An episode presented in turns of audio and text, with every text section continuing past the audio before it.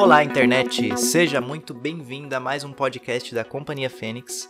Hoje nós estamos aqui para falar da nossa mais recente estreia, é, o espetáculo Cidade dos Sonhos.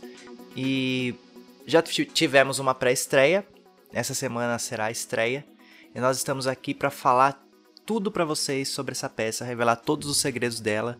É, então esse podcast está cheio de spoiler, né? A gente já recomenda que se você não assistiu a peça, se ainda vai assistir, ou se de repente quer ficar com alguma é, interpretação mais subjetiva, a gente recomenda que não assista, porque hoje nós vamos desmistificar aqui tudo. Vamos falar da pesquisa, vamos falar o porquê de cada coisa. Eu tô com um texto aqui até com anotações para realmente abrir o jogo em relação à cidade dos sonhos. Então, se você está curioso, quer saber muito mais, fica aqui com a gente. Eu sou o Jesus, eu escrevi a peça. É, eu disse recentemente que essa foi a peça que eu mais gostei de escrever, porque realmente foi a pesquisa que eu mais gostei de fazer. E eu acho que foi uma pesquisa muito bem detalhada, então por isso para mim a Cidade dos Sonhos vem com essa com essa sensação, com esse sentimento. Essa peça também foi a peça mais minuciosa no texto, quando a gente recebeu o texto, tinha notas do autor. Então, para explicar até para os atores e atrizes o porquê daquela cena, o porquê daquele jeito, cada detalhe tinha um significado. E é claro que a plateia não vai pegar todos os detalhes, porque a intenção mesmo é que fique para o nosso próprio estudo. Mas com esse podcast, vocês vão entender muita coisa do que aconteceu e vai expandir a cabeça de vocês de uma maneira, porque eu fiquei muito orgulhosa desse texto. É um texto assim muito inteligente. E agora a gente vai abrir o jogo. Antes de mais nada, é, todos os nossos processos criativos, principalmente os autorais, eles passam por um toró de ideias com o grupo. Então, num determinado momento, a gente se reúne e conversa com o grupo sobre a mensagem que nós queremos passar, o que, que nós queremos contar no nosso próximo espetáculo. E essa ideia surgiu desse toró de ideias. É, partindo dessa era digital, nós estávamos no meio da pandemia, tendo nossas reuniões online. Isso é muito importante dizer que essa peça nasceu é, no digital, assim, nós estávamos nos nossos encontros digitais, todas as reuniões foram é, remotas.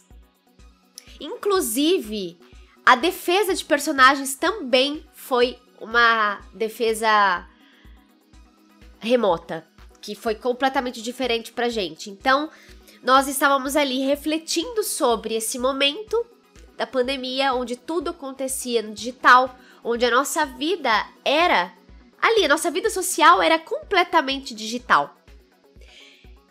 Então, começamos a conversar sobre os efeitos positivos e os efeitos negativos que a internet estava nos causando em plena pandemia. E não só em plena pandemia, coisas que aconteceram antes, inclusive. Porque todos nós passamos por momentos super positivos, mas também super negativos. E a partir dessas experiências, nós decidimos trazer essa história, que é uma história de uma menina que vive. É, o, grande, o, grande, o, o, grande, o grande plot da, da, da peça, que na verdade é uma coisa que cada pessoa vai pegar num, num, momento, né? Algumas pessoas vão pegar na última cena, outras já começam a perceber na segunda cena. E é por isso que é uma peça que foi muito difícil pra gente conseguir falar dela antes de estrear, antes de. Porque o plot dela é um plot muito delicado e a gente quis deixar tudo na cara o tempo todo, ao mesmo tempo que sem falar o que é. Então a cidade dos sonhos nada mais é do que a internet, né? É, então é, a gente vem com, com, com essa ideia de uma primeira cena num lugar remoto, pacato, calmo demais, né? A gente veio com a ideia até de, de fazer uma coisa mais naturalista mesmo. E aí a gente entra na internet. A Elisa entra na internet, ela vai pra internet. É... Então, assim, durante todo o espetáculo, em nenhum momento ninguém chama o lugar de cidade. né? É um detalhe.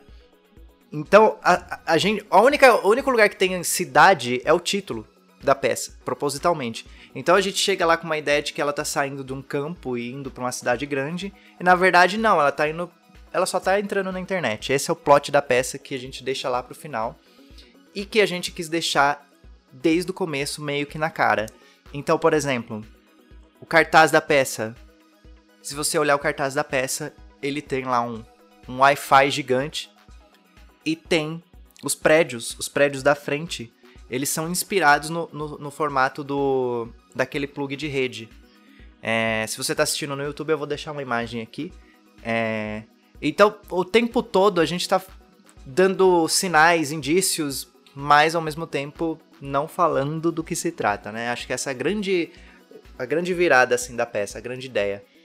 É, e esse conceito de cidade do interior para cidade grande deu muito certo, porque quem não tinha assistido ainda no, na nossa antecipação, né, é, divulgação, a gente sempre dizia que era uma menina que estava em busca de uma oportunidade.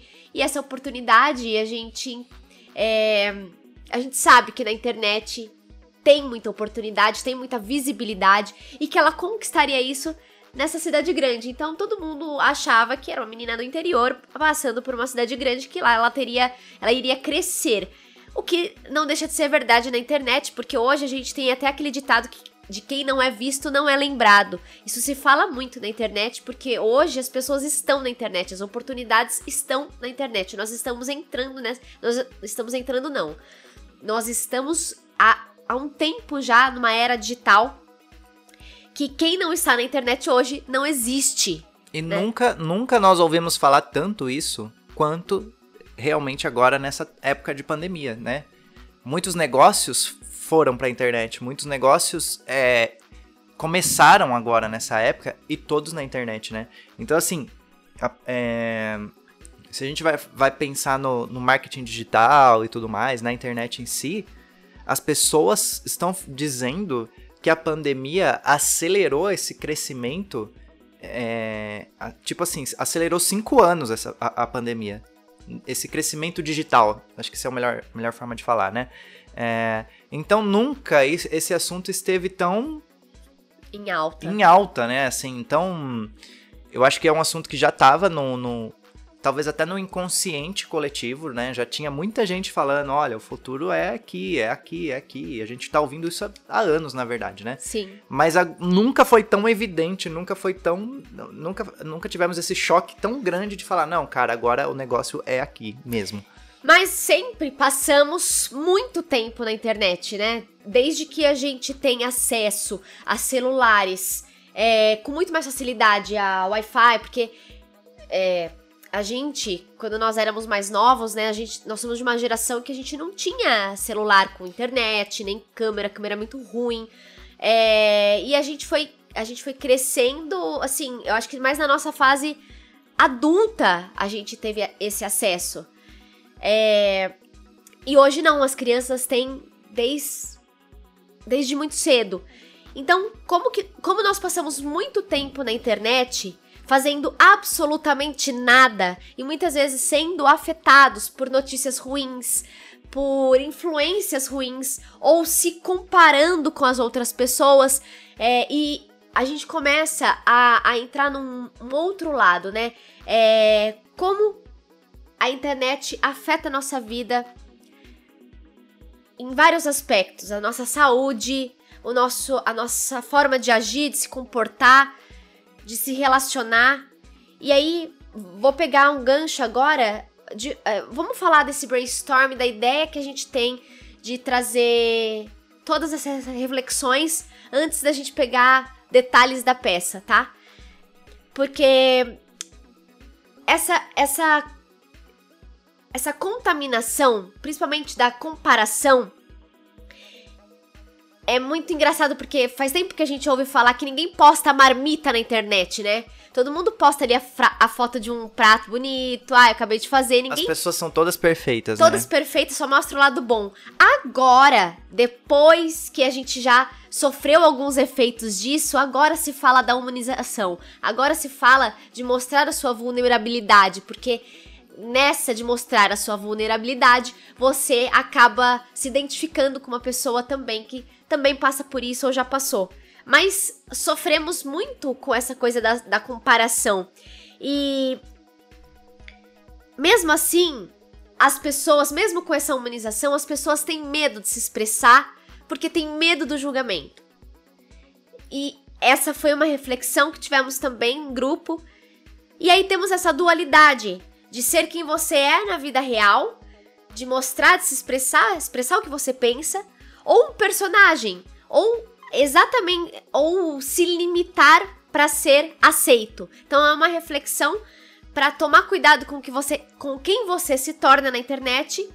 É, se você é totalmente reprimido ou se você se torna uma pessoa que é totalmente agressiva.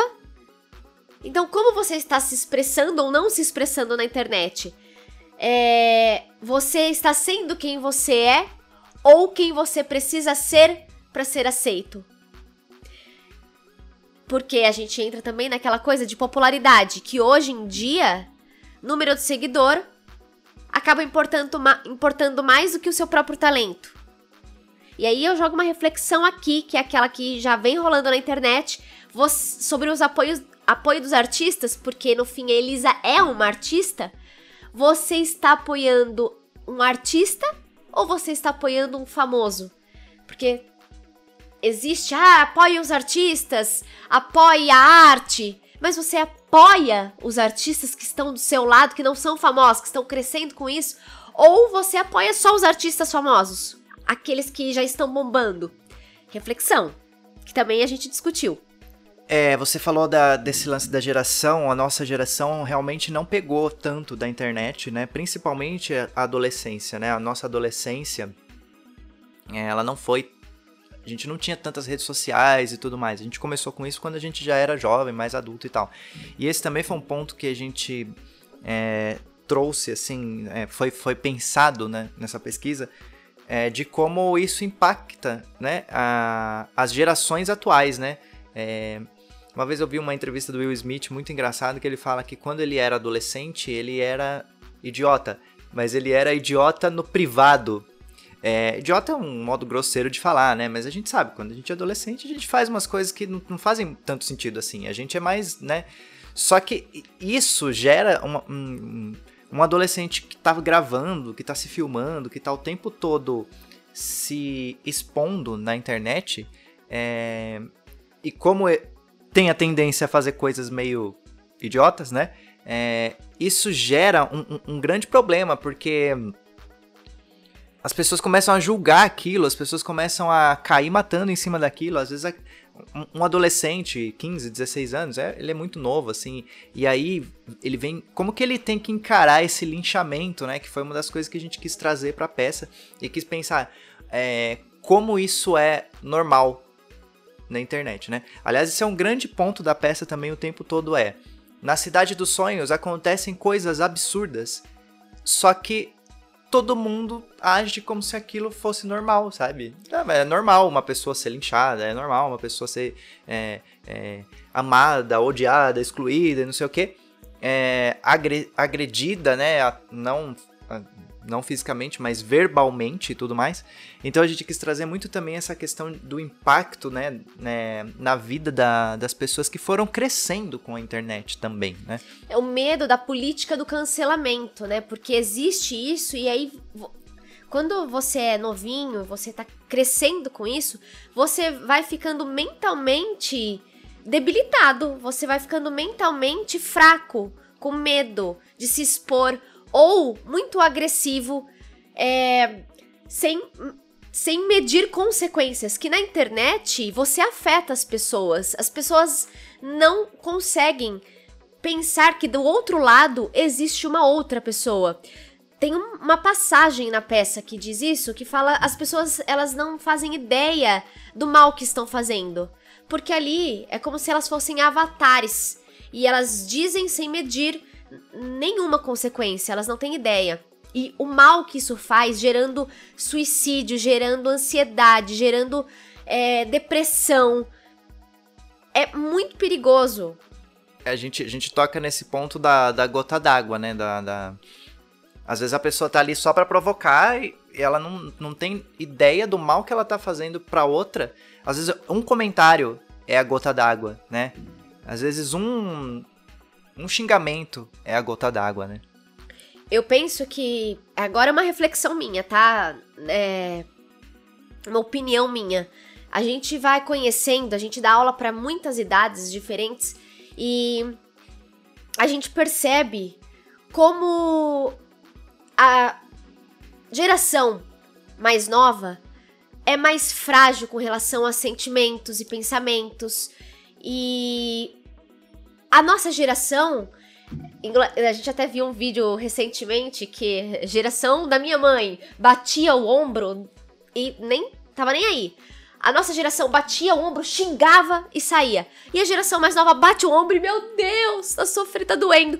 Mas eu acho que isso tem muito a ver não só também com criação que a gente vai estudando, mas também tem a ver com a internet, porque nós nós estamos sendo muito mais afetados do que a gente não teve esse reflexo. A gente não tinha, a gente não se expressava dessa forma na internet. E as pessoas hoje vivem na internet. Então acho que isso é um reflexo sim dessa desse medo de julgamento e de tudo que nós estamos falando aqui. Eu acho que até mesmo qualquer pessoa que se expõe na internet, eu acho que passa por esse medo de julgamento em algum momento, sabe? É, por mais que às vezes a pessoa tome uma postura de, de falar, não, eu vou falar mesmo o que eu quiser e tudo mais, é, a internet funciona com a popularidade, vamos dizer assim, né? Não adianta você querer ser um cara muito. Você só consegue ter uma visibilidade na internet, eu acho, se você tiver um, um, uma galera ali, um grupo de seguidores, né? Então, às vezes tem gente que se posiciona de maneiras ruins na internet e aí ele acaba dando voz para muitas pessoas que também pensam desse jeito, o que é muito perigoso, que é inclusive também discutido na peça, assim, né? É, é, talvez não tão diretamente, mas. E existem pessoas que que também não conseguem nem se posicionar, justamente por daí tem muito, muito medo, né? Mas eu acredito que todas as pessoas hoje que estão na internet, elas têm algum nível, algum medo de, sei lá, falar alguma besteira e passar por um cancelamento, passar por um, um, um puta problema desse, sabe? É... E realmente eu acho que as gerações mais novas, né? É, como você disse, a nossa geração já é mais sensível que a anterior e assim por diante, né? É, as coisas mudam também, isso tem, tende a ser cíclico, né? Provavelmente algumas outras gerações vão começar a vir muito mais duras em relação a algumas coisas. É, é, é cíclico isso, né? É, mas eu acho que a, a, influência da, da internet nessa questão de julgamento, né? E nessa questão de você não desligar, né? Porque na, na, nossa época a gente ia pra escola, sei lá, de repente você tinha. Tinha alguém que te provocava na escola, eram aquelas horas ali, depois você voltava para casa você tava em paz, teoricamente, né? Agora hoje, é, você tem é, crianças, adolescentes, sei lá, atormentando uns aos outros, adultos também, né, na verdade, 24 horas por dia, né? Então, é. assim, é. é uma pressão, é um negócio que você você não consegue se livrar se você. E a gente é muito viciado em, em né? Vamos ser sinceros, nossa, a nossa geração já é, até dos nossos pais acabou se tornando viciada em ficar no celular, em, em ter sempre ali uma rede social, alguma coisa e tudo mais.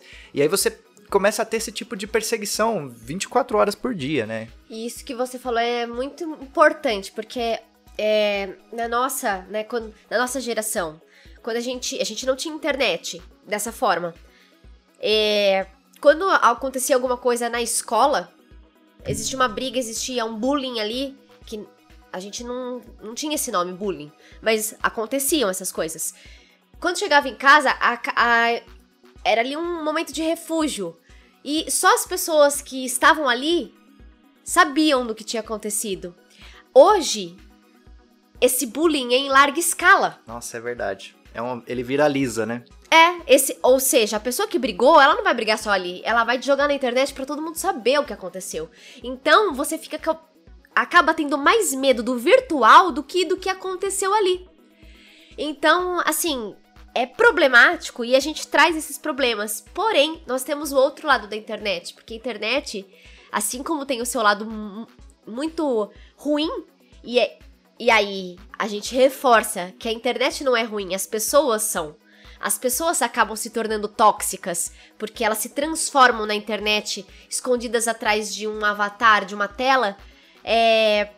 Mas se elas tivessem essa consciência de que atrás existem pessoas, porque uma das reflexões da peça é o seguinte: a gente queria trazer é, para a cena as coisas acontecendo pessoalmente. Porque é muito mais impactante uma pessoa te xingar dessa forma na sua frente do que por trás. Só que o efeito é o mesmo. Então, como seria se essa pessoa falasse isso na sua cara? Ela teria coragem de falar na sua cara o que ela fala pela internet? Muitas vezes não. Acho que 99% das vezes não. Então, existe isso na, na peça, então a gente traz os ambientes, as pessoas falando isso na frente das outras e o como isso incomoda a plateia. E como isso incomoda as pessoas, né, que estão ali na cena. Porém, nós temos o lado positivo também, que é o lado da representatividade, assim como as oportunidades, a visibilidade que você tem, as a chance de crescimento, de se expressar, de conhecer pessoas, de conhecimento, de informação, rapidez, tudo, nós também temos o lado positivo que é a representatividade. Então, antes, quando a gente, a gente não conhecia pessoas que tiver que, é, que passaram por coisas que a gente passou. Hoje, se a gente jogar na internet um tipo de problema, um tipo de situação, você vai achar milhares de pessoas que passaram por aquilo e estão ali dispostas a te acolher, a te auxiliar, a te ajudar. Então, isso também é muito importante, porque antes não se falava de coisas que hoje se fala e a gente tem amplia nossa consciência sobre alguns debates, sobre algumas causas que são importantes. Não se falava de gordofobia antes. E eram e, e assim, já existia gordofobia, sempre existiu. E hoje se fala porque teve gente que botou a boca ali no trombone para falar: eu sofro com isso e eu não suporto mais. E outras pessoas que sofriam com isso foram lá e falaram: putz, eu me reconheço nessa fala. É, foi dado voz para muita coisa que a gente Sim. nunca ouviu antes, né? É, isso é muito importante. E, e assim, você falou de problemas, né? Eu vou além, assim, é, não só esse tipo de problema, mas qualquer problema, né? É, hoje você. É, é engraçado, né? Você. A informação da internet eu acho uma coisa assim maravilhosa. Você não tá conseguindo desentupir uma pia. Se você escreve no YouTube lá como desentupir pia, cara, tem 10 vídeos lá te ensinando, sabe? É, é, é muito fácil, tá tudo na nossa mão mesmo, né? E assim, é. são pessoas que estão ali fazendo bem, né? Porque o cara que fez um vídeo ensinando a desentupir a pia, ele não ficou milionário para fazer esse vídeo, nada disso. Ele não. Talvez nem tenha ganho dinheiro, mas é só pela troca de informação, é só ali pela, pelo lance de um ajudar ao outro mesmo, né? E a gente também traz um pouco disso na peça, assim, né? É, tem toda essa questão da, da representatividade também, que é super importante, que a gente traz ali como, como a figura do, de uma assistência e tal, né? E e tem essa essa mas assim, a gente acaba focando mais nas partes de crítica mesmo, assim, né? Porque é o que a gente queria pegar mais mesmo é no é, é nesse calo, né?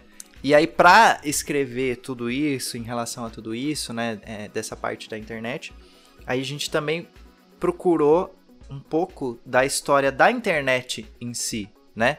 é, das grandes figuras que estão na internet, né? E a gente fez uma pesquisa também de como como a internet tem funcionado no que diz respeito à parte automática dela, né? A parte do algoritmo, né? Que, que é tão o que, que é esse algoritmo, né? E tudo mais. Então tudo isso foi enriquecendo e foi foi tudo sendo muito útil para a gente montar essa concepção de, de como é esse universo da internet, né? E, e trazer ele à vida, assim, é, no, no palco. Uma outra reflexão que eu gostaria de trazer aqui é sobre as horas da internet que eu já tinha falado. O quanto tempo a gente passa na internet, muitas horas, muitas horas, e não aproveita a vida, não aproveita momentos, detalhes. Na peça a gente tem ali a cena da festa, onde a Elisa fala: Ah, gostei muito, né? Mas passou rápido. E aí a Vitória fala: Mas foram 10 horas.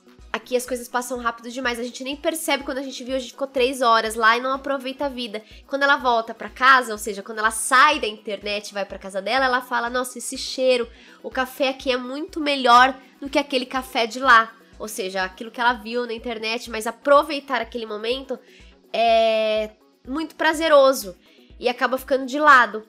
Então, isso também é importante porque a gente precisa ter esse respiro, né? De vida real e vida virtual. E aí, justamente, nós quisemos trazer isso também ev bem evidente na estética, né? Como? É, quando a gente tem ali a Elisa no mundo real, a gente tem uma estética mais amarelada, mais até mais escura, é, porque ela tá ali num, num, num, num lugar comum era para ter uma ideia assim de uma luz mais amarela, era para ter até uma ideia de ser uma coisa mais antiga, mais mais é, mais interior, assim, mais com cara de fazenda, assim, né? Ser uma coisa mais é, rústica. Rústica, é essa é a palavra. É, e aí quando ela vai para a cidade dos sonhos, quando ela entra lá, aí a gente traz fumaça, muita luz colorida, laser, luz neon. E essa estética, ela foi construída é, justamente para ter esse choque uma coisa com a outra, né? É, nós nos baseamos num, numa estética que chama Retrowave. Eu acho que é uma estética que está muito em alta é, atualmente, assim. Eu não sei se é uma coisa de inconsciente coletivo, mas é muito doido isso, né? É... Tem muitos. Assim, eu acho que também tem uma, uma grande influência aí de, de várias indústrias, assim, né? Eu tenho para mim que isso veio ali do, do Stranger Things ali, eu acho que começou ali, sabe? Eu acho que veio.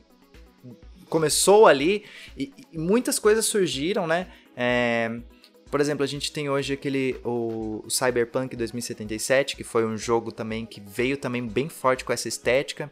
Outros jogos é, de temporada, como Fall Guys, por exemplo, também veio com essa com essa estética na, na temporada anterior. Então, assim, parecia que tava muito no inconsciente coletivo essa estética, sabe? E a gente acabou muito. Foi muito usual pra gente, né? A gente se apropriou dela. É... Na trilha sonora da peça também a gente pegou muita música que tem essa. Essa. Não é estética daí, né? Essa, esse estilo, né? É... E aí veio muita coisa do Kavinsky, o Kavinsky também que é muito, combinou muito, eu, conhe, eu conhecia já é, eu tinha conhecido também há um ano atrás, assim, e meio que deu muito certo, sabe? E, e aí, olha que interessante, né? O algoritmo da internet também ajudou bastante nesse sentido, na, na trilha sonora, porque como eu comecei a ouvir muito esse tipo de música, é, as propagandas do, do Instagram, do, nos stories, elas começaram a me. começaram a aparecer propagandas para mim desse tipo, desse estilo de música no Instagram. Isso é uma coisa muito doida, né? A gente fala do algoritmo na peça também.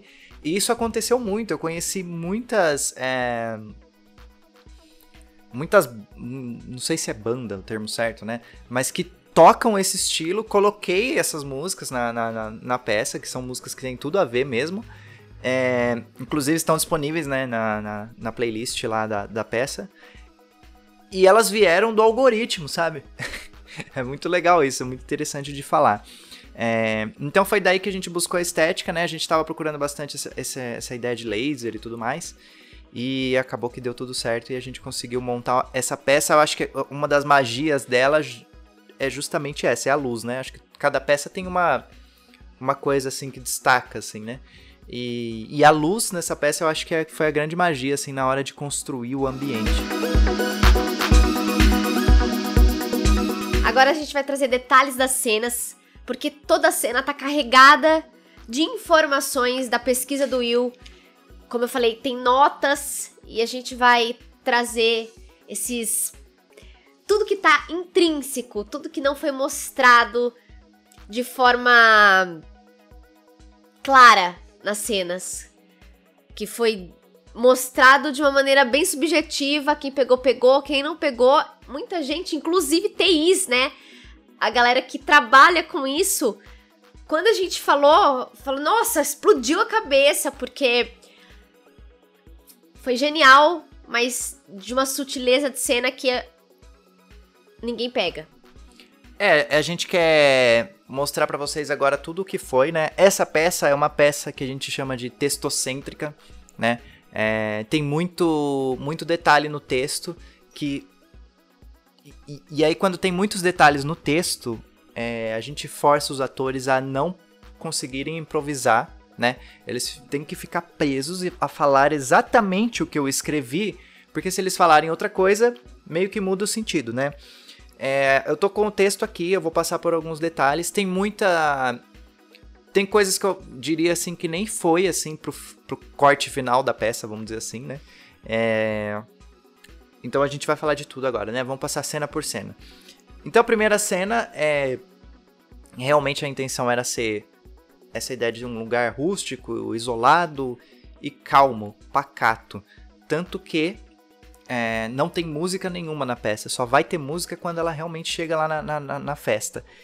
E a intenção era realmente até incomodar um pouco a plateia nesse sentido de, meu Deus, essa cena é muito lenta. Eles estão tomando café, comendo bolo, mastigando, conversando e, e, meu Deus, não anda, sabe? Eu não sei se todo mundo teve essa sensação, né? As pessoas mais ansiosas, imagino que sim. Mas a, a ideia foi construir esse esse primeiro ambiente assim muito lento, tranquilo demais, né? É... Então a Elisa diz que vai partir. Ela diz que ela tá cansada de ficar ali e os pais apoiam ela, mas dizem para ela, dão aquele sermão de pai, né?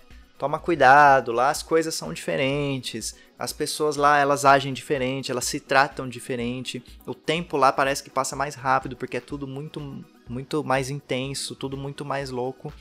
Mas realmente a gente entende que o seu lugar deve ser lá porque lá estão as oportunidades e aqui as coisas estão muito obsoletas, paradas, né? Somos praticamente anônimos aqui, né? Que é uma fala assim importante, porque justamente, né, cara, a pessoa que não tá na internet hoje, ela é praticamente não existe, né? E aí então Elisa decide partir. E aí nós temos uma segunda cena, que é justamente ela entrando na internet. E quando ela entra na internet, o primeiro lugar que ela vai visitar, a primeira pessoa que ela encontra é o guia, que representa na verdade o Google. Então a gente liga uma luz branca, inclusive, que, que é uma moldura, forma uma tela, propositalmente, é, na frente do palco. E ela, e ela entra e começa a conversar com o guia. E esse guia, ele tem a intenção de ser o Google mesmo. Então, ele pergunta o que, que ela deseja, o que, que ela tá procurando, o que, que você está procurando hoje. E aí ela fala, ah, é, eu queria um emprego, né? Não, ah, quem é você? Ele fala, na verdade, né? E aí ela fala, ah, meu nome é Elisa. Aí ele já começa a completar. Elisa Albuquerque, Elisa Andrietti, Elisa... Não, Elisa Vieira. Ah, Elisa Vieira Alencar, Elisa Vieira... Então, assim, ele tem essa... É como se ela estivesse fazendo uma pesquisa mesmo ali, né? Pra entrar. E aí ele fala, olha, você é nova aqui, né? Porque tem um monte, tem umas três aqui, Elisa Vieira Alencar, mas nenhuma, Elisa Vieira Lima, mas nenhuma delas é você. Você é nova aqui? Sou. Ah, legal. O que, que você está procurando então? Tô procurando emprego. E aí ele vem com aquela ideia mesmo do Google. Olha, eu recomendaria, você quis dizer, né? É, que você está procurando por um lugar para ficar ou amigos. Eu recomendaria que você procurasse um lugar para ficar ou amigos. Mas se você quiser mesmo um emprego, é, tudo bem, então. Aí ela fala, é verdade, então acho que eu vou procurar um lugar para ficar, um, vou procurar pessoas por aqui, que eu tenho amigos que vieram para cá, mas eu não sei onde eles estão. E aí ele fala pra ela, ele dá uma de Google Maps, né? Fala, ó, faz o seguinte então, depois do cruzamento aqui, você faz uma curva à direita e você vai encontrar um prédio azul, começa por lá, que lá você vai encontrar as pessoas. Quando ele fala isso, ele tá falando, na verdade, cruzamento e curva à direita é o F do Facebook, né? É para ter essa ideia visto de cima.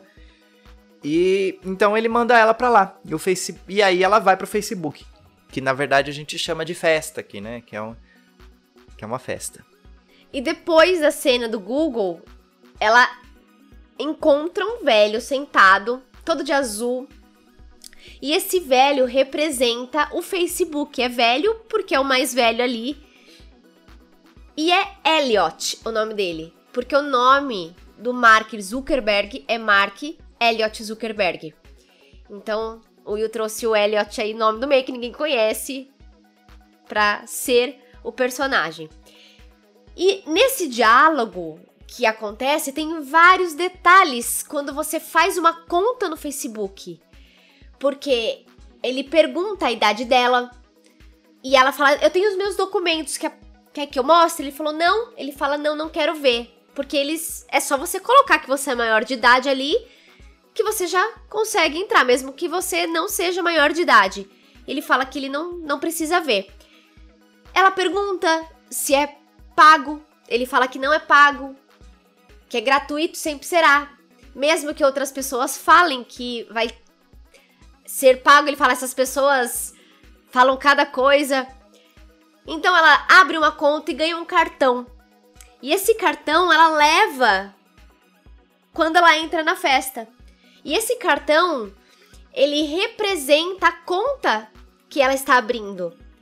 E mais pra frente, na cena do café, que é o Instagram, no momento em que ele fala, você já tem conta aqui? Ah, eu tenho esse aqui. Esse cartão representa a conta do Facebook, porque hoje em dia, se você, você consegue entrar em diversos aplicativos só tendo a conta do Facebook. Então, tem essa fala também que representa a conta do Facebook e que você pode fazer a partir dessa conta. E aí, quando ela chega na festa, ela encontra uma amiga de escola dela e ela diz: se você quiser ser, se você aceitar, podemos ser amigas, né? E vem aqui que eu vou te mostrar tudo. Então a gente tem ali todo um passeio pela festa.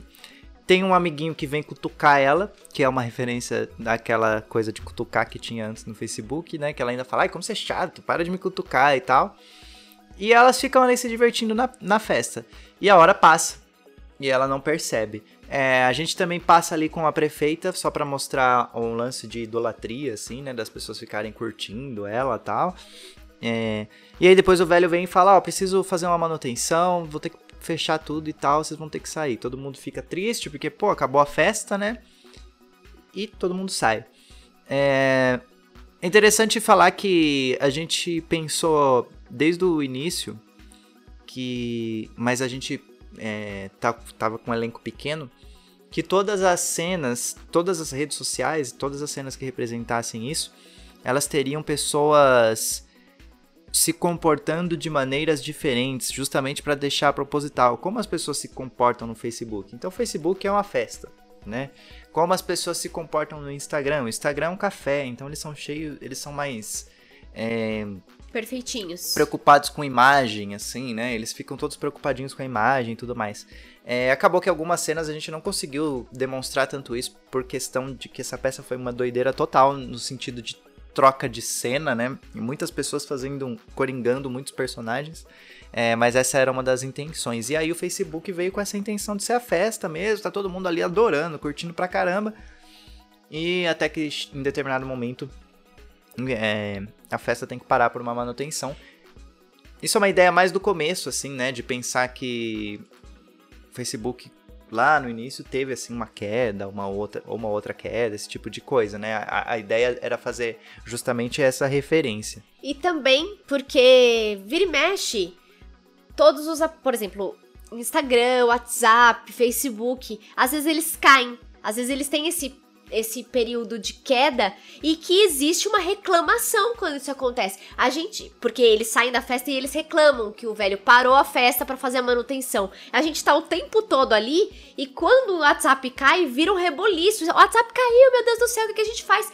E quando isso acontece, um dia que o WhatsApp caia, já vira um reboliço que as pessoas uma procuram. Hora, né? Uma hora, as pessoas já procuram outros aplicativos é. pra, pra se envolver. Assim, nossa, é, é uma tragédia o Instagram parar. Então, veio com essa ideia também. Tem essa ideia também, exatamente. E aí depois a gente tem uma conversa das duas, que a Elisa perde a mala dela. A mala é bem importante de falar, né? A mala, vários personagens, né? A Elisa, Cássia. também a Cássia, e até o momento a Vitória, estão com malas ou uma bolsa. E a mala representa a vida particular dela, a privacidade dela, aquilo que ela guarda, aquilo que é íntimo dela. e aquilo que a gente preserva, né? Então, quando elas abrem a mala, é que elas decidem falar sobre alguma coisa, se expressar, falar alguma coisa sobre elas. Então, elas, elas preservam aquela mala, elas tem, mantêm com senha, mantêm guardado junto a elas. Porque se aquela mala desaparece, desaparece também com elas, vaza também todas as informações delas. Tem uma cena em que a Elisa. A Elisa não, a Vitória abre para contar uma coisa pra Elisa. Então ela. Eu preciso te contar uma coisa. Ela abre para tirar um rímel. Então, esse ato de abrir é representativo, quer dizer que ela está abrindo a vida dela para outra pessoa. Então, a mala ela tem essa esse símbolo de representar a intimidade de cada um. Por isso que a mala da Elise é tão importante e por isso que a, mala, a mala da Cássia também é tão importante. E aí a gente segue ali com a, a mala da Elisa que na primeira cena da festa sumiu. Exatamente. Então ela se distraiu e acabou perdendo toda a bagagem dela. É, e aí a Vitória fala para ela ficar calma, que elas podem ir lá na festa, fazer uma, uma, uma reclamação lá, uma, um chamado, abrir um chamado. E não é abrir um chamado ao termo certo, mas enfim. E aí elas vão pra, pra. Só que ela fala, só que antes vamos tomar um café. E aí elas vão pro Instagram, que seria o nosso café. E aí chegando lá no Instagram, a gente tem pessoas que se preocupam demais com a imagem. E a gente também faz muitas referências. É um café justamente porque a gente fala muito de filtros, né? É, e ela fica falando que é sempre importante passar ali todo dia, que às vezes só de estar tá ali bem arrumada você já pode conseguir um emprego e tudo mais e tal.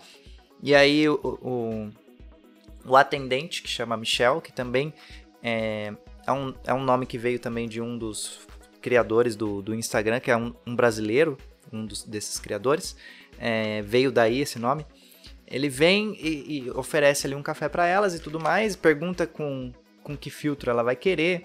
E aí ela fala realmente granulado e, e, e com creme, que são referências a, a, nomes de filtros do Instagram, realmente, né? É... E aí tinha até um lance também de ter um meio que um nome de usuário, né? Que isso acabou sendo um pouco perdido, que é quando ela, ele pega a comanda dela, ele fala, ah, você, qual que é seu nome? Ah, seu nome é Elisa? Então vai ser Elisa ó, 128, né? É para ter essa ideia de nome de o arroba do Instagram, vamos dizer assim, né? Como se fosse uma comanda. Como se fosse uma comanda, né? E com esse duplo sentido. É, e aí ali já no Instagram ela tá, ela fica um pouco chateada porque perdeu a mala e já chega ali um primeiro troll, né? Que é o, o, o Marcos. E ele já ofende ela de graça, assim. E a outra fala, cara, que isso? Que você tá falando? Ele fala, não, se não quiser ouvir, eu só tô dando minha opinião. Quem mandou tá aqui e tudo mais, né? Não deveria estar tá aqui com essa cara de quem comeu e não gostou, né? E aí a gente já vem com essa ideia do absurdo, assim, de uma pessoa ofender a outra de graça só porque ela estava ali, só porque ela postou uma foto de repente, sabe? É, e aí, Vitória dá um conselho para ela de, não, fica tranquila, que às vezes acontece mesmo esse tipo de coisa, mas não passa disso, é normal e tudo mais. E aí elas vão atrás da mala e saem de cena, né? A cena seguinte é a cena de um linchamento, um linchamento virtual. Então, a Cássia, a primeiro momento que a Cássia aparece com a mala dela, segurando a mala dela, e entra é, vários haters, que seriam os, os os carrascos. Eu vou falar de novo. E a cena seguinte é a cena de um linchamento, que seria um linchamento virtual, e é a primeira cena em que a Cássia entra segurando sua mala, correndo. Entram vários personagens encapuzados, e eles seriam os carrascos, que seriam os haters da internet, xingando ela, falando que não gosta dela, que não sei porque ela tá aqui. E aí. E ela segurando a mala, eles tentando tirar até que eles vão bater nela e a prefeita entra. A figura da prefeita é uma figura de uma autoridade. Quando a gente fala é, de autoridade, seria uma autoridade que não tem nenhuma ação, porque nós sabemos que não existem muitas leis que regem a internet, né? Então, é uma autoridade que passa por aquilo, vê tudo, mas não faz nada porque não se tem nenhuma lei ou poucas que regulamentam esse tipo de crime virtual. Então, ela passa não se importa com aquilo. Diz, inclusive, que ela não pode ir contra a vontade do povo, que ela, a pessoa deve estar tá tendo que merece, e que ela tem mais o que fazer. Ela se importa, mas tem mais o que fazer. E sai. E aí acontece o, lixa, o linchamento com uma cena épica onde a gente realmente coloca uma música que não tem nada a ver com a cena de linchamento. Então, é uma música clássica que fala de um mundo perfeito e ali ela apanhando. Sendo espancada. Sendo espancada. Enquanto toca a música do Mundo Perfeito. O nome da música é What a Wonderful World. E depois desse linchamento, a gente já vai para uma cena que representa o Tinder. Então, justamente a Vitória, ela fala que vai se abrir com a Elisa, abre a bolsinha, né, como a Bianca já tinha comentado. E aí o que acontece? Ela simplesmente entra num lugar onde as pessoas passam por ela numa dança. Só que é para ser também assim uma. Eu acho que a grande sacada da cena é que as pessoas não dançam. Elas só passam uma, umas pelas outras. E ela vai passando, vem uma fila de pessoas e ela vai eliminando essas pessoas da fila. Até que tem uma pessoa que para ali e fica com ela. Que é o match, né? Do Tinder. É... Só que essa pessoa simplesmente vai embora e elas não conversam mais. E daí a Elisa fala, mas então vocês precisariam conversar. É uma ideia de como se duas pessoas tivessem dado um match ali no aplicativo, mas elas não começaram a conversar e ficou um clima estranho entre elas porque elas se conhecem, mas, né, essa é a intenção. E aí a cena seguinte, ela já vem emendando com essa, nessa ideia do Tinder, porque justamente o, o, o David, o David ele representa o mercado, né, vamos dizer assim. Ele ele senta na cadeira dele e ele vai simplesmente escolhendo o que ele não quer e o que ele quer, colocando para a esquerda o que ele não quer e para a direita o que ele quer. Então assim, essa cena, ela tem a intenção de complementar a outra, né? A gente já vem com essa figura do, do David, assim, de ser uma figura que tem um certo poder, né? Ele tem ali um, um, um braço direito que tá ali com ele, que, que a gente percebe que existe uma relação de, de poder, né? E como se ele fosse um, um, um, funcionário, assim, mas não é bem um funcionário, né? Eu acho que dá mais a, a entender que ele é tipo um, um, um, braço direito mesmo ali, né? Um, e aí ele vem com essa intenção mesmo, de mostrar que o que ele não quer, ele põe para um lado, o que ele quer, ele, ele põe para o outro e tal. E aí eles dizem que vão sair dali e vão conversar com o velho. É, que eles têm planos para a festa, planos para vender coisas na festa e tal, e aí eles saem, né? Justamente, e aí a gente começa com essa ideia de das propagandas da, da, do mercado comprando dados de pessoas também, que a gente vai chegar lá, né? É, e a gente vem com essas ideias, assim, que são ideias que realmente regem a internet, né? É, o nome do personagem que está ali com o David é James na realidade, era inicialmente era Jane, mas é por conta do nome de um dos fundadores do WhatsApp, porque ele é responsável por propagar notícias, né? Então, que depois ele, a gente vem com a ideia de que ele propaga fake news, inclusive. Mas um dos fundadores do WhatsApp. É, o nome tá, veio daí. Né? Veio pra, é, inclusive, estar perto, né? Porque é onde você compartilha as coisas. E aí logo depois a gente vem com, com a entrada de um personagem que é o Fer. E o Fer, o que, que ele faz? A gente mostra como é que as pessoas criam os haters, né? Então o Fer, ele supostamente é um cara famoso, é um cara mais conhecido na internet. E ele vai lá e faz um desabafo para esses seguidores dele. E esses seguidores dele, eles se transformam nos carrascos, nos haters da Cássia porque supostamente ele tem uma história com a Cássia de uma sociedade que acabou e tudo mais, e ele culpa ela por isso. E é justamente esse ponto que a gente quis tocar, né? De como pessoas famosas é, que têm muita audiência, elas elas têm uma responsabilidade muito grande de não cometer esse tipo de erro, né? De às vezes no calor do momento você tá puto com uma pessoa e você vai lá e expõe a pessoa e você é uma pessoa que tá falando com milhões de pessoas. Você destrói a vida da outra pessoa, né? Esse foi o ponto que a gente quis tocar nesse nesse nesse arco assim da Cássia com o Fer, né? E aí a gente vem com esse desabafo dele que na verdade é a origem dos carrascos.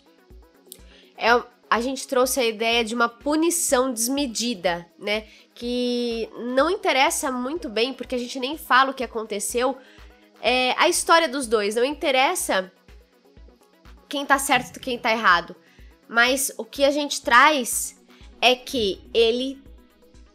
A reação dele é desproporcional com relação à Cássia, que não é famosa. Então acaba tendo um peso muito maior para a vida dela. E mesmo que ela tivesse feito uma coisa ruim, né, ou até uma coisa muito ruim, uma atrocidade, é, os carrascos não seriam as pessoas que deveriam julgá-la, né? Eu acho que esse, essa é coisa muito importante, né? É, principalmente nesse sentido de, na verdade, assim, acho que o principal sentido é, nós não sabemos o que ela fez e nós estamos aqui linchando ela porque nós amamos o Fer, né? É, só se sabe um lado, tanto que ela fala, vocês não ouviram a minha versão, vocês não sabem o meu lado da história. E ele não deixa nem falar, e os carrascos nem querem escutar. Apenas linchar, ter essa reação totalmente exagerada, desmedida. Aí a gente volta pra festa, então a Elisa vai lá fazer a reclamação. E então ela vai conversar com, com com uma. Vamos, vamos dizer que sim, que ela vai. Ela precisa de uma assistência do Facebook, né? E aí também tem uma crítica, né? Que o Facebook é muito esperto para algumas coisas, mas ele é muito. É, ele faz muita vista grossa para outras coisas, né? Você imagina uma pessoa que às vezes tem uma foto dela exposta ou esse tipo de coisa. É, não é uma coisa fácil de resolver de jeito nenhum se você não for um cara às vezes famoso, um cara que realmente vai ter que contratar um, advogados para fazer a coisa funcionar. Então, assim, é, a gente critica bastante essa questão. A gente fala isso, né, do Facebook, que ele fala, ah, eu já tô muito velho, eu não enxergo. Mas, assim, ele não enxerga esse tipo de coisa, esse tipo de, de, de problema.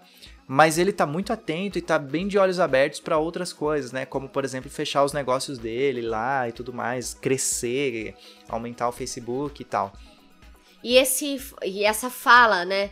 Que inclusive o Thiago, que que faz no Facebook, ele faz com um cara de, ai, ah, eu tô muito velha, eu não enxergo, com um pouco de desdém. Porque assim, na realidade, ele, aquilo é mais uma desculpa. É um descaso mesmo. É. Né? E a gente sabe que assim, é, é...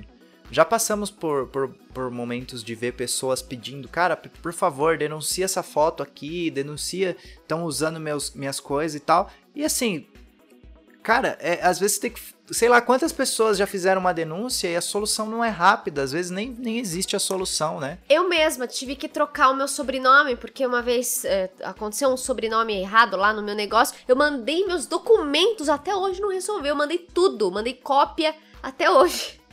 Tem um nome que não é meu lá. Exatamente. Então é bem, é bem problemático essa questão do Facebook. É, e aí a gente quis tocar nesse assunto. E aí na festa a gente tem então é, o, o, Jay, o David chegando com o James e aí eles começam a distribuir bebidas. E essas bebidas lá dentro, inicialmente, elas são. Elas representam coisas que eles estariam vendendo, né? Ele dá uma amostra grátis ali pro pessoal e deixa um, um, dos homens dele ali ouvindo o que as pessoas estão falando na festa. Então, qual que é a jogada aí?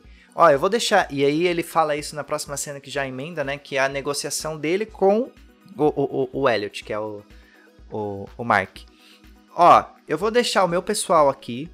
Eles vão ficar ouvindo as conversas aqui na festa. Mas assim, discretamente. Aí, quando ele perceber, por exemplo, que alguém gosta de tal coisa, ele vai vir e vai falar: Olha, você não quer dar uma olhada em tal coisa? Eu tenho aqui.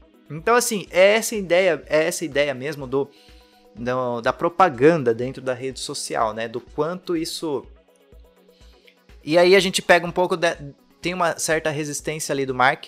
É, nós assistimos alguns filmes também para antes de construir essa peça. E um deles foi a rede social, né? Que é a história mesmo da, da do, do, Facebook. E é muito legal porque no começo realmente ele, ele é meio resistente em relação a isso, né? Ele fala: não, mas as pessoas estão aqui para se divertir, elas não querem ficar comprando coisas e tudo mais. Mas aí depois, conforme as coisas vão é, conforme as coisas foram evoluindo, naturalmente hoje, né, o Facebook ele tem uma enorme receita de impulsionamento de coisa, de propaganda. Nós impulsionamos, né? Quando a gente vai abrir uma turma de teatro, a gente vai lá e fala, ó, tem você ouviu aí que tem um cara que gosta de teatro? Manda o meu anúncio para ele, né? É assim que funciona, né? É o tráfego pago. Então a gente começou a falar meio que dessa ideia, né? Só que por trás disso ainda tem algumas, alguns problemas, né? Essas bebidas, já vamos né, dar o spoiler aqui, elas também acabam representando a fake news depois. Porque o WhatsApp.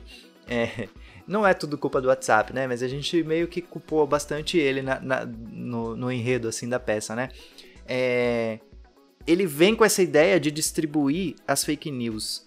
Então, no meio daquelas bebidinhas que são as boas novas, eles chamam, né? É proposital, né? Usar essa palavra novas, né? E depois o outro falar, não, mas isso é falso. É, é realmente, é fake news, né? É, ele vem com essa, com essa ideia justamente de distribuir para as pessoas bebida falsa no meio da original. E aí perdemos o controle no fim da peça, né?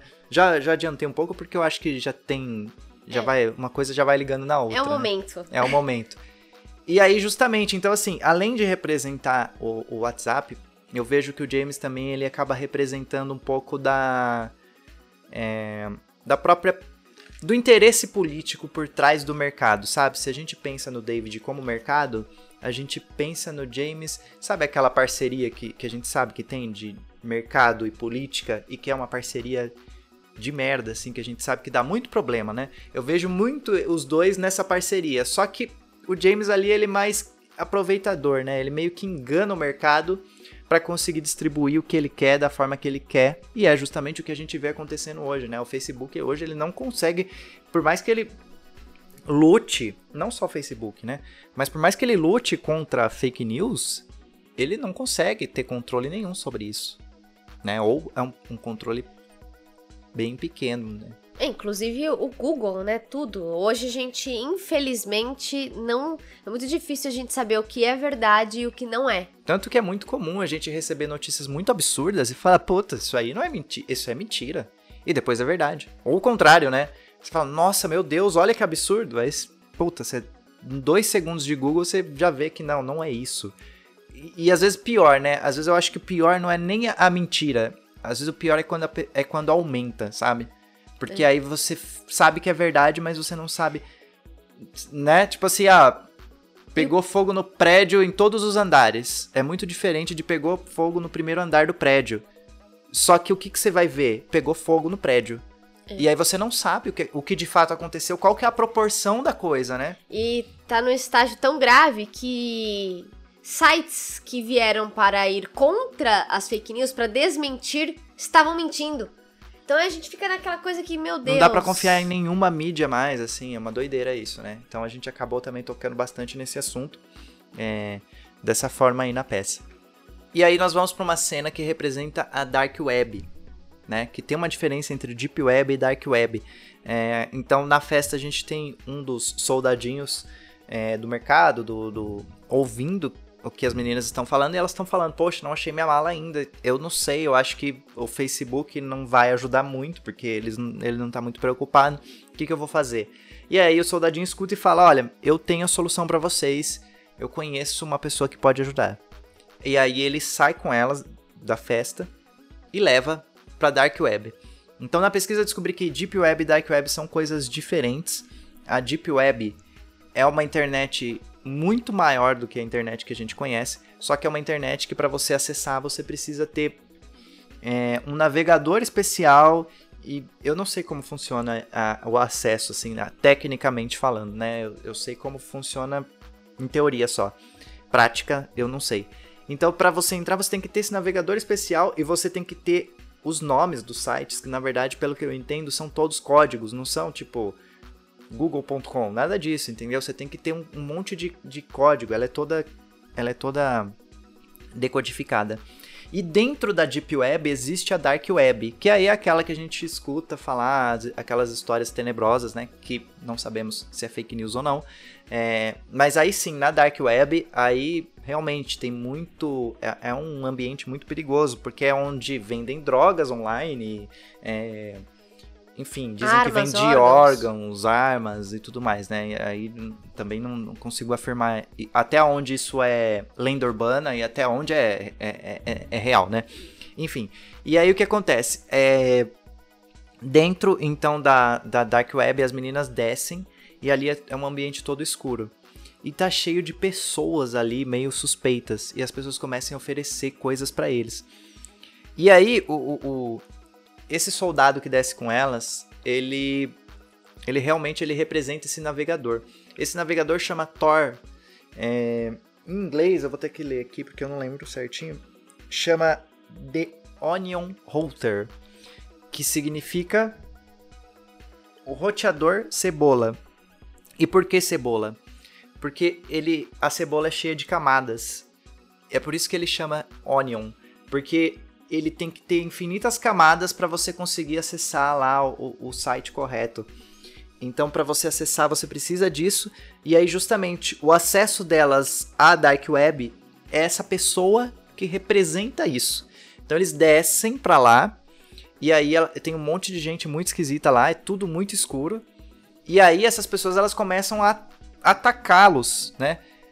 E aí, a gente também teve uma, uma coisa muito legal que foi na, na hora de montar a cena que a gente teve essa sacada, que é o soldado ele tem uma lanterna e cada vez que ele mira a lanter- joga a lanterna nessas pessoas, elas escondem os, os rostos. Propositalmente, para dar a ideia de que são pessoas que estão ali, mas que quando elas são expostas, elas tentam se esconder, porque elas já estão ali todas meio que escondidas nas trevas da Dark Web, né? Vamos dizer assim. Enfim. E aí, essa é a ideia dessa cena, então. É como se elas se perdessem ali, se ficassem expostas na, na Dark Web.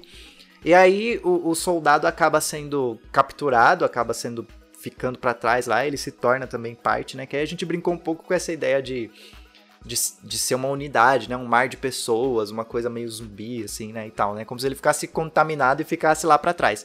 Só que ele deixa a lanterna com elas. Então elas saem de cena, são salvas. E aí ela, ela percebe que ela perdeu o, o, a senha da mala. Ou seja, roubaram os dados dela ali, que são coisas que acontecem mesmo. E na lanterna do soldado tá escrito Thor. E aí ela limpa e fala: é Vitor, ele era um fuzileiro naval. Aí a outra pergunta: ele era um navegador? É tudo pra ficar jogando na cara mesmo, sabe? A gente tá falando disso. E aí eu falo: não, não é navegador que fala. Enfim. E aí elas saem de cena e, e, e, e concluímos essa parte também. Então também assim tem uma super importância esse, esse soldadinho, porque ele representa esse navegador que leva as pessoas pra, pra Deep Web. E a ideia é que esse Tor, Tor Browser, que é um navegador, ele tenha sido contaminado por um vírus. Então ele faz. Ele. Agora foi contaminado. ficou- fez parte daquilo ali, né? Então.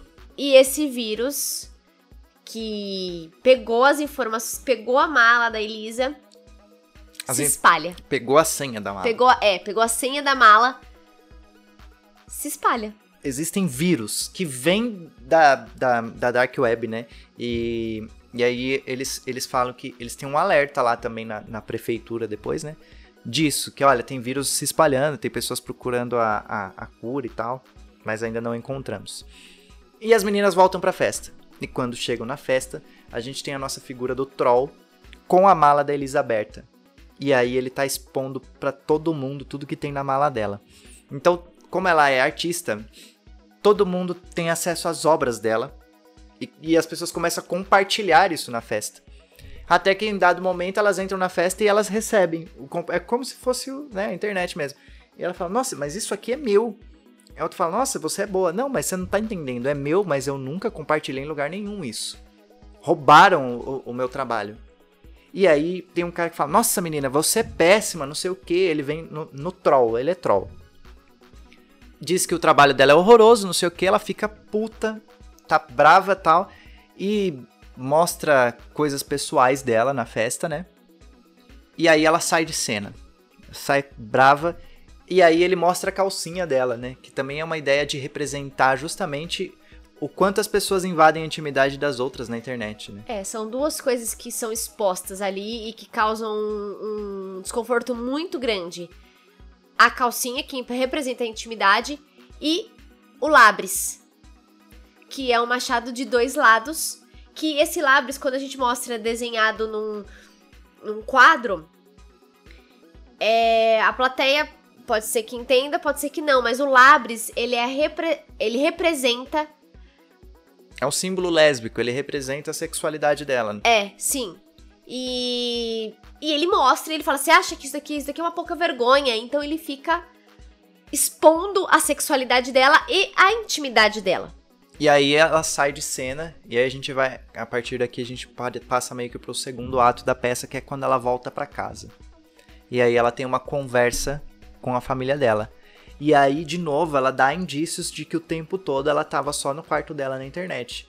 Então ela fala, a mãe dela fala, senta, ela fala, não, obrigado, já fiquei muito tempo sentada. Que tem um duplo sentido, porque quando a gente viaja, a gente viaja muito tempo sentado também, né? É, você não quer comer, faz tempo que você não come, faz tempo que você não vem. Como se ela tivesse muitos dias lá no quarto, ou muito tempo, muitas horas sem descer. É, ela, nossa, esse é o café de verdade, olha, tem vezes que parece que eu sinto o cheiro dele tudo dando indício de que ela tá em casa o tempo todo, só tá em outro cômodo, tipo assim. Você tá comendo direito, né, tal. Aí ela tá arrasada. Ela conta pros pais o que aconteceu, que ela foi exposta, que roubaram as coisas dela na internet, sem falar que é na internet. E aí o pai dela fica muito puto. E aí a mãe dela dá meio que a segunda parte do conselho, né? A primeira parte do conselho a gente tem lá na primeira cena, ó, toma cuidado, tal. E a segunda parte do conselho agora é: olha, você tá lá, você quis ir, não desiste, seja forte, mostra o que você foi mostrar, né?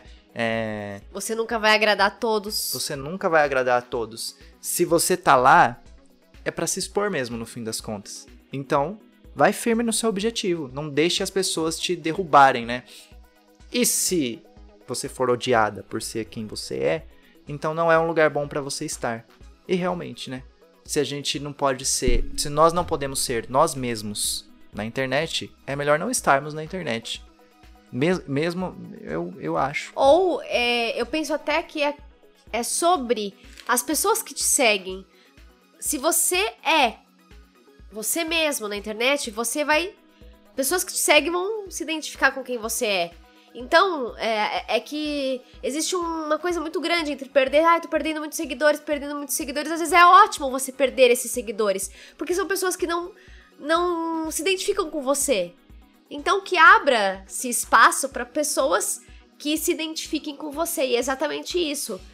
Exponha o que você tem para expor, o melhor de si, o que você, a sua arte, tudo mais. E aí você vai encontrar pessoas que se identifiquem mas você nunca vai agradar todos. Eu acho que todas as pessoas que estão na internet, grandes ou pequenas, elas têm haters. Só que assim, as pessoas muito grandes, elas têm muito mais haters, só que elas já estão muito mais seguras, consolidadas, porque elas também já conseguiram ter um, uma, uma, um público fiel e tudo mais, né? Uma, pessoas que gostam.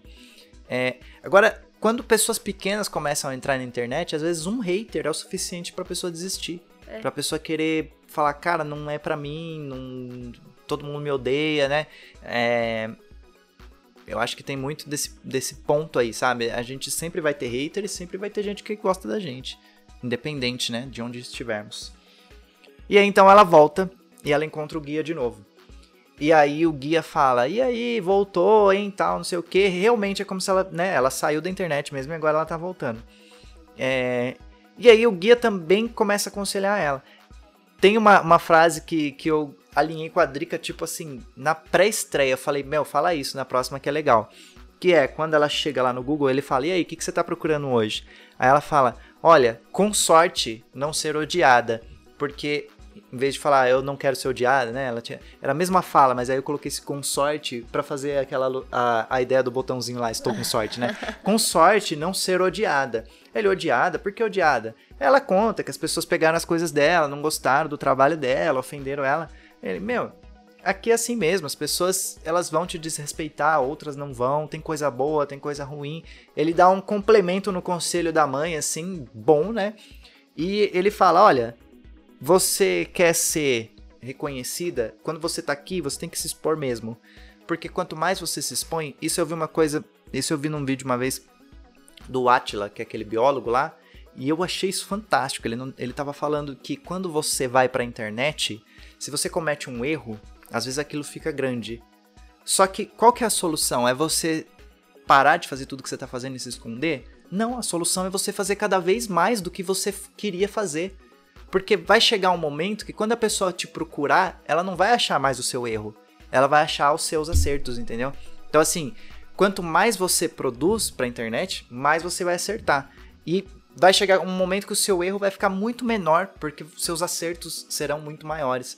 Então ele fala: se exponha. Se eu puder te dar um conselho, é esse: se exponha mais, em vez de se expor menos. E aí é justamente o que o guia fala para ela: se exponha mais, é, mostra mais do seu trabalho. Você quer ser lembrada pelo seu trabalho ou por ter mostrado a calcinha na festa? Puta piada de duplo sentido essa, né? E aí ela fala: Não acredito que já chegou aqui essa história. Ele fala: As notícias aqui correm rápido, né? E ele fala também, e também veio, vieram me perguntar da sua calcinha. Porque, gente, é isso mesmo. Quando vaza uma calcinha na internet de uma famosa, de qualquer pessoa, o que, que acontece? Vai todo mundo lá no Google. Vazou um, um nude, vai todo mundo lá ver, não é? Então, assim, essa é a ideia, né? Ah, vazou um nude, eu vou lá, oh, vou lá ver um nude. Vai todo mundo perguntar pro Google, né? E o Google, então, você quer ser lembrada pela calcinha, que já vieram me perguntar disso, ou pelo seu trabalho. E aliás, também vieram me perguntar do seu machado. Ah, ela, puta, ela fica, puta, essa é a merda daqui, não dá, não sei o que. Ele falou, não adianta ficar nervosa com isso. Tem que virar essa página, tem que ir pra cima. Por onde você vai começar? Ela fala, vou voltar lá pra festa então. E aí ela volta pra festa. Nessa festa, ela dá de cara com o Elliot que está ali.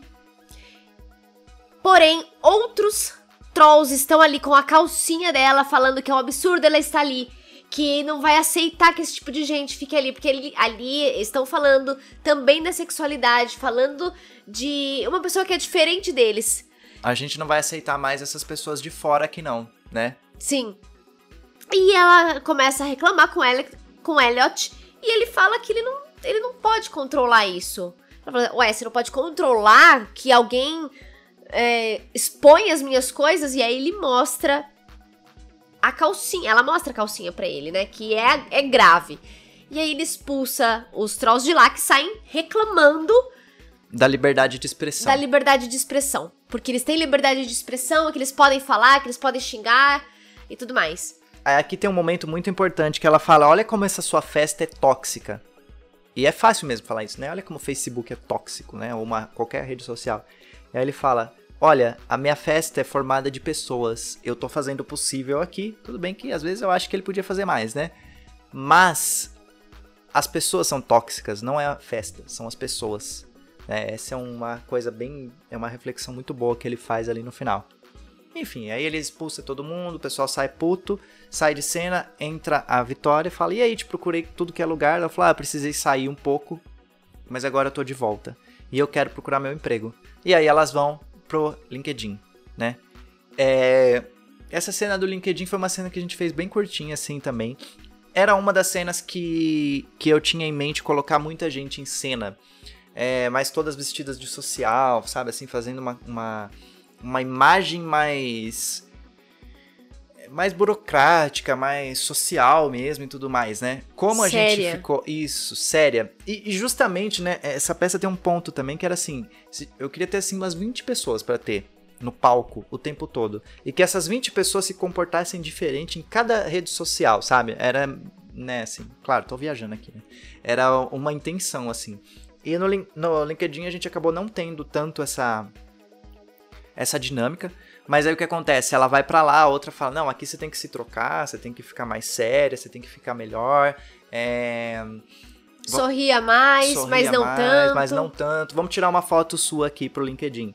Ah, então, aí, ah, tá com muita luz, tá com pouca luz. Não, fica mais séria, fica. Aí fica. Assim, ela fica tentando se moldar de um jeito extremamente exagerado, né, pra, pra, para fazer parte ali do, do, do, LinkedIn. Que ali não é, não é lugar para falar de assuntos pessoais, que não interessa. Inclusive, o, o, o, o, representante do LinkedIn ali, o Jean, né, ele fala isso, ele fala, não, não, não comenta nada pessoal aqui não, aqui é só trabalho, né?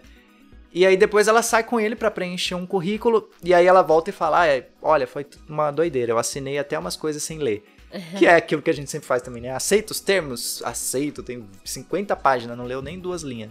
Né? E aceita os termos assim, sem nem olhar. Nem sei o que eu tô aceitando, né? Aceita, aí, segue. A gente fez essa brincadeira aí nessa cena, né? A cena seguinte é uma cena no café, que é o Instagram. E o café já foi comprado pelo Elliot, né? O. o Facebook. O Michel já vendeu pro Facebook. E ali está o Fer com os seus seguidores. Que estão ali tentando agradar, gosta de tudo que ele gosta, agradando. Até São que super bonzinhos. Super bonzinhos, amáveis, com o Fer. Até que chega a Cássia. E quando chega a Cássia, eles se voltam contra ela, super agressivos. Então, com o Fer, eles são os amores. E com a Cássia, eles são super agressivos. Não deixam ela falar, não deixam ela se expressar. Até que ela é expulsa do café. Ela é expulsa daquele ambiente. E é justamente isso que acontece, né? As pessoas vão lá comentar, cacetar a pessoa até ela sair do, da rede social, até ela não aguentar mais. Ou e... ficar um tempo, um período longe. Exatamente. E é isso que acontece. E a gente faz uma mudança bem drástica deles, né? Quando eles estão lidando com ela e quando eles voltam a lidar com o Fer. Que aí eles são pessoas super amorosas, super. Ai meu Deus, eu amo o Fer, né? É uma coisa bem, bem falsa, assim. Falsa, assim, né? Não é falsa, mas é uma dualidade absurda, assim, né? E depois nós vamos para a cena da assistência, né? Que é um personagem que. A ideia da assistência é justamente aquela questão que a gente pontuou lá no começo das pessoas terem voz na internet. Então a gente quis personificar isso. É...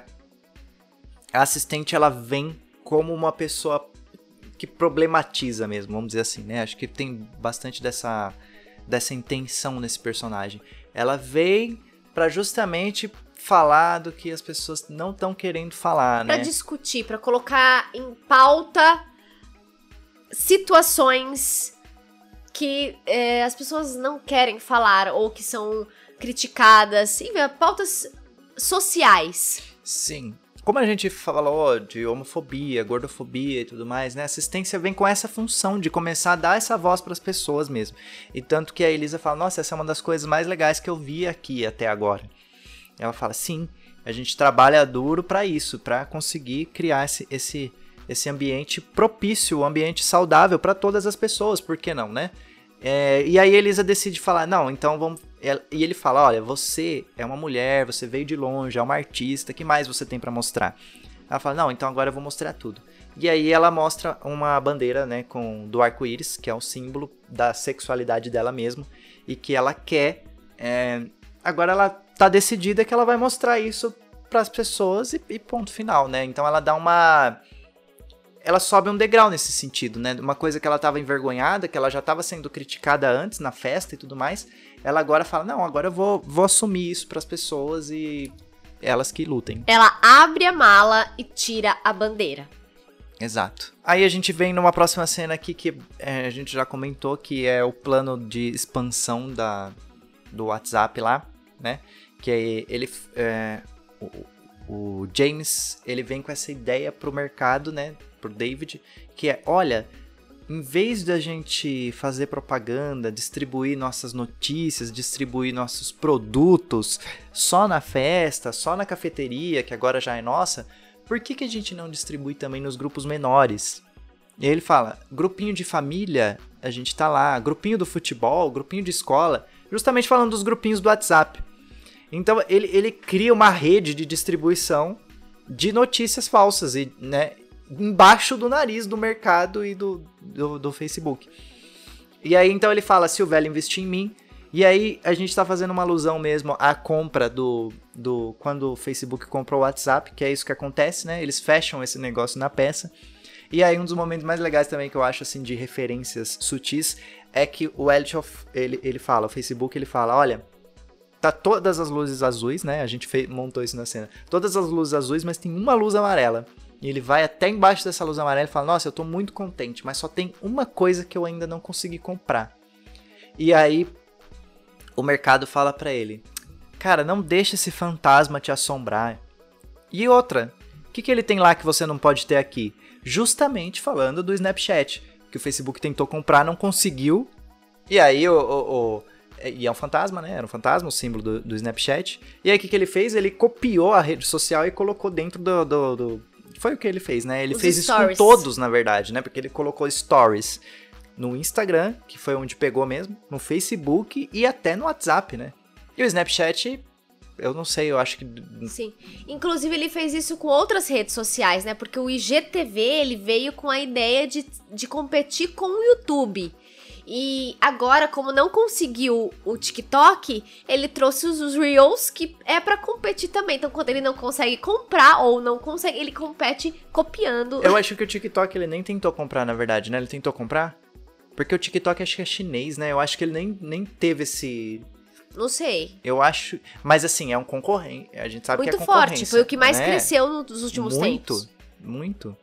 E aí ele teve que se É, mas. dar os pulos dele.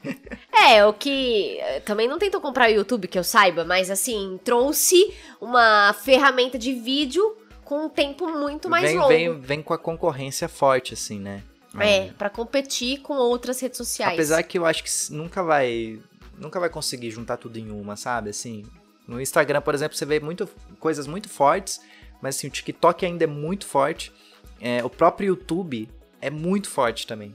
O IGTV, eu acho que não fez cócega no YouTube. Eu acho que não. Não, não fez. Porque não é prático. Você vai assistir. você- Não sei, eu sinto isso, né? Não sei se eu tô, mai- É. tô desatualizado aí da tecnologia, mas eu acho o YouTube mais prático. Apesar que o YouTube tá com muita propaganda aí também, né? Tá chato, né? Você entra no YouTube, Ô, você tem que YouTube. assistir 15 minutos de propaganda, tá parecendo o programa do Silvio Santos. É. Mais propaganda do que conteúdo. Enfim. É, que você pague, quer que você assine, né?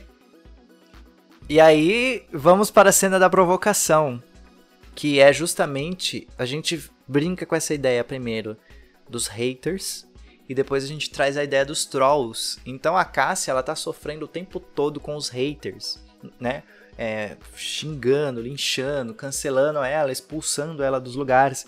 E aí, em dado momento, ela tem um descanso, mas aí o que acontece? Aparece um troll. E pra gente, na pesquisa, o troll, ele não é um cara tão ruim assim. Ele só.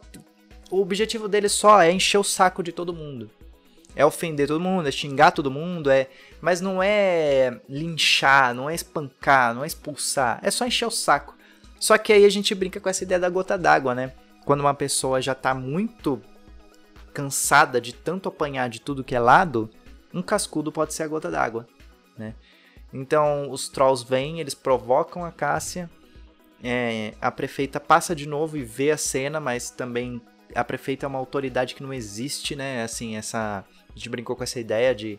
Existe uma autoridade na internet? Se existe, ninguém sabe, porque. Ou se existe, ela é muito indiferente, né? É, E aí o que acontece é justamente isso. Ela passa, só que aí ela passa com a assistente junto, né? É, os trolls acabam deixando a Cássia muito mais ainda é, chateada, triste. E aí ela pensa em cometer um suicídio, né? A gente representa isso na cena. Ela pega uma corda de forca e a assistência entra. E a assistência também vem com alguns conselhos bem parecidos com os do guia pra Elisa, que são, olha, eu sei que não tá certo, mas se fortaleça ao invés de esperar que as pessoas melhorem. Se fortaleça. E quer saber, tá muito cansada? Sai, sai um pouco, sabe? O lugar não tá te fazendo bem. Fica fora uns dias, depois você volta. Justamente isso, né? Às vezes a melhor opção mesmo é, ó, quer saber, eu vou desligar aqui um pouco das redes sociais. Quando a maré baixar um pouco, eu volto e fico, né, posso viver mais tranquilo aqui de novo, né? E aí ela dá esse conselho pra ela, ela impede o, o suicídio, né? A gente faz essa é, representa isso, né? Ela pega a corda do suicídio e leva embora. E aí a Cássia sai de cena e fala: é, Eu vou.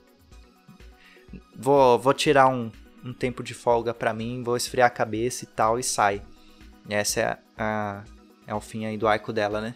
A próxima cena é a cena do caos, onde a festa já está totalmente dominada. É, a gente representou a, loucura da, da fake news, das fake news, por pessoas alteradas, completamente alteradas por aquela bebida. Então ela- tá tudo muito louco, tá tudo acontecendo, Como se todo mundo estivesse se- muito bêbado, muito contaminado. se batendo. Então, assim, tá um caos realmente aquela festa. Até que chega é, o James, o Elliot e o David para interromper e entender o que tá acontecendo, porque tá um caos. E aí que o James revela toda a armação. Toda a armação por trás daquelas, daquela mercadoria que tá sendo distribuída na festa. O James, o David e o Elliot até tentam recolher aquelas fake news, mas elas já estão. Ninguém quer mais largar delas, então não É, As conseguem. pessoas começam a defender a fake news, né? Falam, não, não vai tirar isso daqui não, eu, eu adoro isso aí, não vai tirar, né? É, O que acontece mesmo quando eu, né, tem esse lance de tipo, ó, vou derrubar uma página aqui de fake news porque os caras estão postando fake news. Todo mundo fica revoltado, indignado. Você derrubou minha página, né? Tipo assim, cara, mas é uma página de fake news, sabe? Tipo, as pessoas. E aí, né? é. E as pessoas já estão muito envolvidas com aquilo, elas não querem mais largar aquilo. E aí, ele, eles saem tentando ver o que, que vai acontecer, mas é aquela coisa, eles tentam sempre lutar contra, mas não conseguem. Inclusive, tem uma fala do James que é quanto mais quanto mais gente, mais caos. Quanto mais gente, mais caos. E ele fala: olha, você não vai conseguir tirar isso daqui agora. Você nunca vai conseguir saber o que é meu e o que não é. Ou seja, o que é fake news e o que é real, né? Você nunca. E, e se você quiser tirar isso aqui de uma vez, cortar o mal pela raiz, você vai ter que acabar com a festa. O que não é bom para os seus negócios. Então ele deixa o Elliot meio que numa sinuca de bicos. E ele fala: olha, eu não posso parar com a festa deixa rolando e eu vou ver o que eu posso fazer. E é o que acontece mesmo, né? É. E a cena seguinte. Ah, só queria falar uma coisa. né, é- é, tem um detalhezinho dessa cena que ele fala: Olha, eu deixei, o James, eu deixei essa festa mais honesta. Antes as pessoas só vinham aqui para só vinham até aqui pra curtir. Agora não. Elas vêm pra rir, chorar, brigar. E isso é uma alusão às reações do Facebook, né? Que antes só tinha a reação de curtir, né? E aí agora não, agora tem a reação de ficar puto, reação de chorar, reação de. E aí ele fala isso só pra dar essa. É uma. Também é meio que um easter egg, assim, né? Uma referência que tá ali escondida e é legal de, de comentar. Muito bom, isso é muito bom. A cena seguinte, então, é a cena da prefeita com assistente. Onde assistente vem para expor tudo que está acontecendo neste lugar. Então, o vírus, as pessoas que estão sendo canceladas, muito mais gente sendo cancelada, muito mais gente chegando também, mas aqui tem lugar para todos. É, então, começa a expor várias coisas. A prefeita não se importa muito. Inclusive, ele diz é, que estão se queimando livros, as pessoas não buscam mais informações seguras, buscam em com quem eles consideram estar falando a verdade. E aí a prefeita fica indignada porque este lugar tinha tudo para ser um lugar ótimo, cheio de informação, rapidez, conhecimento, mas as pessoas só querem consumir mais e mais porcaria. E aí o assistente pergunta: tudo bem, fomos nós que construímos isso daqui, o que, que a gente vai fazer agora? E ela fala: sabe o que eu queria fazer às vezes? Desligar. Blackout. Apaga-se a luz. A cena seguinte é uma cena chocante. É, a cena seguinte é uma cena que foi a última cena, na verdade, que a gente construiu, né? Porque é, na minha concepção eu queria que tivéssemos pessoas conectadas de alguma forma ou é, na verdade a primeira acho que a primeira ideia veio de um clipe que as pessoas ficam no celular o tempo todo e a ideia era essa, era ter pessoas no celu pessoas em pé no palco só com a tela do celular acesa, olhando. Então assim, é como se todos os personagens eles estivessem no celular o tempo todo. Porque sim, eles estão na internet o tempo todo. E por último, a gente mostraria a Elisa sentada no computador.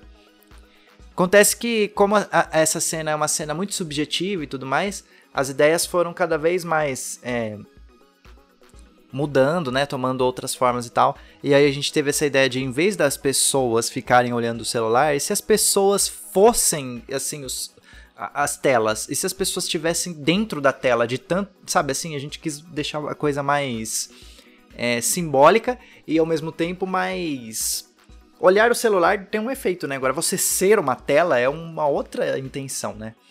Então as, as pessoas entram com caixas e dentro dessas caixas, né? É, é uma caixa que tem uma tela e dentro dessa tela tem uma luz que num certo momento a gente acende, então as pessoas vão se revelando telas com cabeças de telas que representa isso. Nós estamos por trás daquela tela. Nós somos essa internet. A internet é apenas a ferramenta que a gente usa para fazer as coisas. Então, por trás daquela tela existe uma pessoa. Então, é isso que que a gente traz com essa cena, inclusive entrando um pouco meio é, zumbizado, né? Ali meio meio zumbi. Robótico, meio, né? Porque nós estamos, né, já viciados naquilo, já contaminados. contaminados. É. E aí a gente revela mesmo para quem, se não ficou claro para alguém nesse meio tempo, durante a peça toda, que aquilo é a internet quando as telas se apagam e a Elisa acende a luz do computador, do computador com ela. Ela tá sentada com o um notebook e com a xícara de café que ela pegou lá na cena do meio da peça. E e aí a gente vê que na verdade ela tá o tempo todo ali, no computador. E aí. E aí Enfim. apaga assim. Encerra a peça.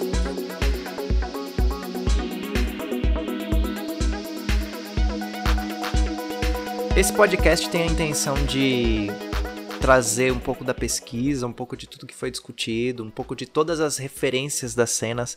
Essa peça tem muito, muito, muitos detalhes. Eu tenho certeza que a gente não falou tudo ainda aqui, né? Mas também acho que ele não vale a pena prolongar tanto. Acho que também é sempre interessante que as pessoas tenham suas próprias percepções, né? É, por mais que a gente fale, olha, quando eu fiz eu pensei nisso, é interessante às vezes que a pessoa fala, nossa, mas eu tinha pensado nisso. E aí você fala, cara, mas isso faz sentido também, né? Inclusive, na nossa pré-estreia, teve uma observação muito interessante da Gil, que, que é uma, uma amiga nossa da companhia, porque o Will estava na técnica, no som, fazendo som. E ela virou e falou assim: Will, você então representava o Spotify? E a gente, meu Deus, que legal! Não, não tínhamos pensado nisso, mas a partir de agora vai ser. é, de comprar a camiseta do Spotify para eu subir lá no palco no final. Brincadeira, Bianca. tipo, não, não vai comprar, né? Não, não vai, porque as pessoas vão te ver antes da peça. Não, mas é só fechar o zíper. Enfim. Então é isso, gente. Acho que a gente falou de tudo aqui. Deu para ter uma ideia da pesquisa, deu para ter uma ideia do que, que a gente pensou antes, né? Durante e, e, o que a gente tá pensando agora, que é o depois, né? Ver essa questão da estética, de todos os detalhes. Tem detalhes que a gente realmente não deve ter comentado, mas eu acho que deu para dar um parâmetro geral de tudo que a gente queria, de todas as coisas que a gente queria representar, né, e trazer para discussão nesse espetáculo que foi Cidade dos Sonhos. É, Agradecer a vocês por terem acompanhado e ficado aqui até o final. É, se a discussão está sempre aberta, né? Então, se você está vendo isso no YouTube, você pode comentar, pode puxar o assunto, vamos conversar mais, se quiser, né? Às vezes, ah, mas e aquela coisa lá, ficou com dúvida? Estamos aqui, né? Pra, pra, pra gente é sempre um prazer é, falar das coisas que a gente faz, né? Então é, é muito, muito legal. Sintam-se convidados a, a continuar o, o debate, a conversa. E se você está ouvindo pelo Spotify, te convido a conhecer o nosso Instagram, puxar a conversa por lá, ou pelo YouTube também. Nós estamos em praticamente todas as redes sociais, justamente porque quem não é visto não é lembrado. Muito obrigada a todos que nos acompanham vocês que foram assistir nossas peças, ou vocês que não puderam, mas tinham interesse de conhecer. É uma honra para nós conversar sobre isso, falar sobre teatro, fazer teatro e ter vocês com a gente. Muito obrigada.